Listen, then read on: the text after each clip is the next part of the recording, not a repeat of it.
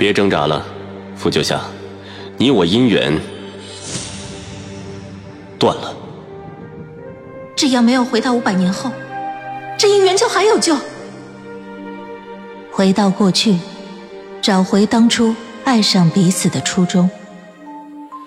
欢迎您收听精品仙侠剧《和离》，演播：一颗小青藤，司徒小魏，后期制作：咕咚。第六十七集。夏夏，你要怎么说服谢王母呢？告诉他，我和谢卓是从五百年后用盘古斧劈开时空来到这里的吗？谢王母若知道此事，说不定先一斧子把谢玄清砍了，以绝后患。更可能的是，他根本不会相信你。毕竟众目睽睽下，身怀邪祟之气的。是谢卓。夏夏挠头。那，你联系我，是想叮嘱我乖乖待在这里，不被昆仑的人发现是吧？不是，我现在本来就在这里躲着呢，也是加了结界，不会出去的。只要外面那个翠湖台的老狐狸不卖我，啊啊，不是。我又看了眼谢卓，思索片刻，随即对夏夏说。我想让你现在打开结界，带着谢神清去投靠老秦。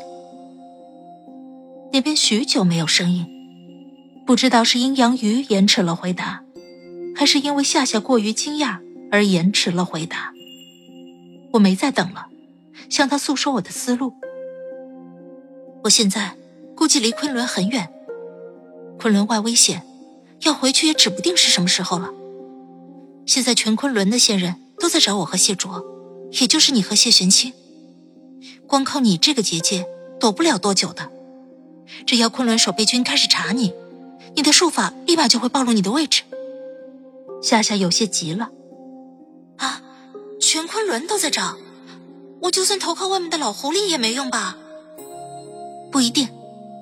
谢卓来到这五百年前，寻求老秦的帮助，还告诉了老秦许多秘密。若非对老秦十分的信任，他不会这样做的。毕竟，有些秘密，作为五百年的夫妻，我也不知道。而且，老秦若没有什么本事，此前也不敢独自一人寻来守备军营地，更别说要与一个上仙针锋相对了。他这个翠湖台的老板，想来也没有明面上那么简单。让他庇护你和谢玄清，有风险。是赌博，但好过你在这儿坐以待毙。外面除了老秦，还有那个女狐妖呢。夏夏提醒我道。我一咬牙，生死危机面前，这什么姻缘不姻缘的，就先放放吧。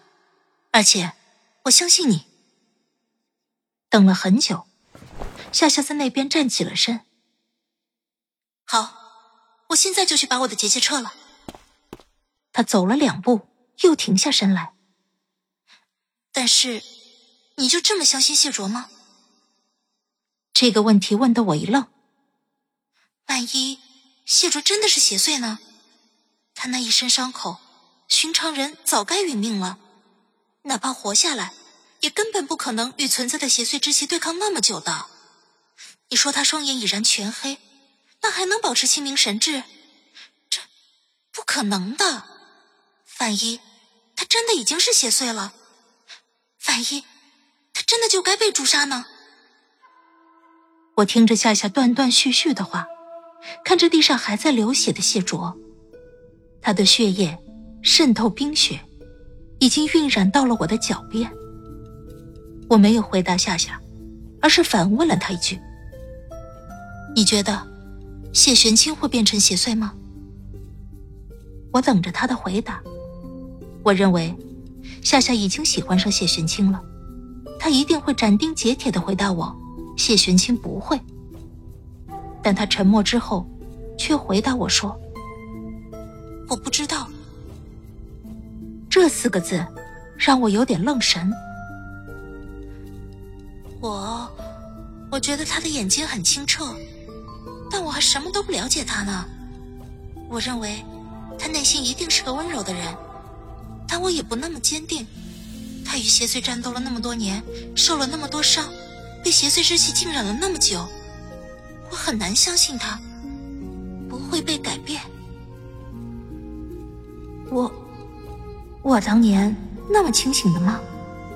哪怕已经喜欢上了，但并没有多信任。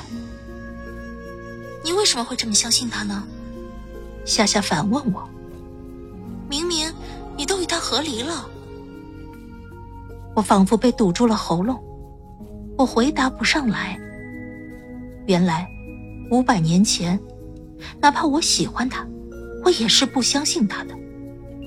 初初相逢，心生欢喜，却难谈信任。但在这五百年里，我们埋怨、争吵、对峙，及至此刻，我却对他的人格坚信不疑。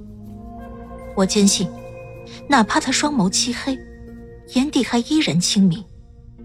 我坚信，即便他身染邪祟，内心仍旧尚存温度。我知道，或许这只是我美好的期许，他不会被改变。和离是和离，信任是信任。我对夏夏说：“穿过了五百年后，我一直觉得谢卓什么都没告诉我，我被结了个假婚。但此刻，我忽然明了，这五百年的夫妻生活，对于我而言，并没白过，他还是在我的岁月里留下了痕迹的。按捺住心中的情绪，我看着脑海里。”夏夏已经扛起了谢玄清，他动手撤下了结界。我相信我的判断。夏夏说着，结界已经消失，外面的月光铺洒入冰窟里。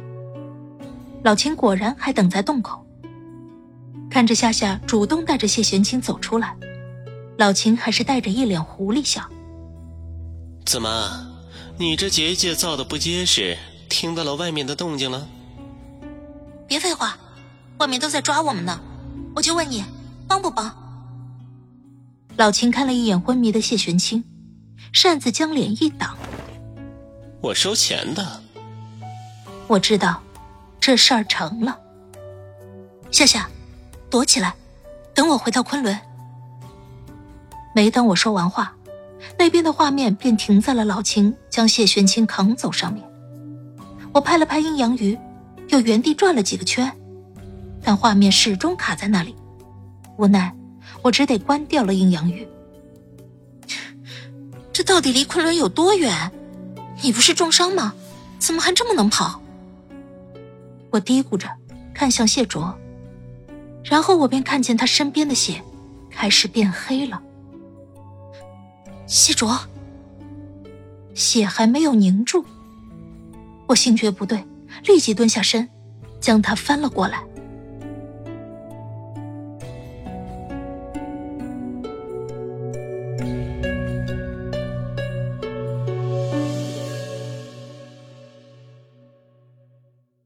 亲爱的听众朋友，本集已播讲完毕，感谢您的收听，欢迎订阅，我们精彩继续。